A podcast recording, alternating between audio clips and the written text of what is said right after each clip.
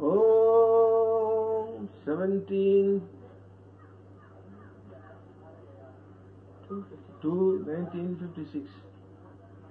Sri Shivananda Challa, Madras, Glorious Adorable Atman. Om Sharanavaya Namaha, the kind letters. I am keeping good health. Your prayer has done me much good. I know you are always with me. Two have become one. You can take any amount and liberty. You can write anything. You are in exalted state. You can study Swami Ramtir's books. You can write to me about your spiritual experiences. That's the normal condition. That's the kind of laya samadhi. Keep up the blissful current. You need not do anything more. Rest silently. There can be no greater purifier of the mind than meditation. The spiritual path is an arduous journey. You must not get weary. You must not get tired. Plod on, push on, march on, find the enter rest.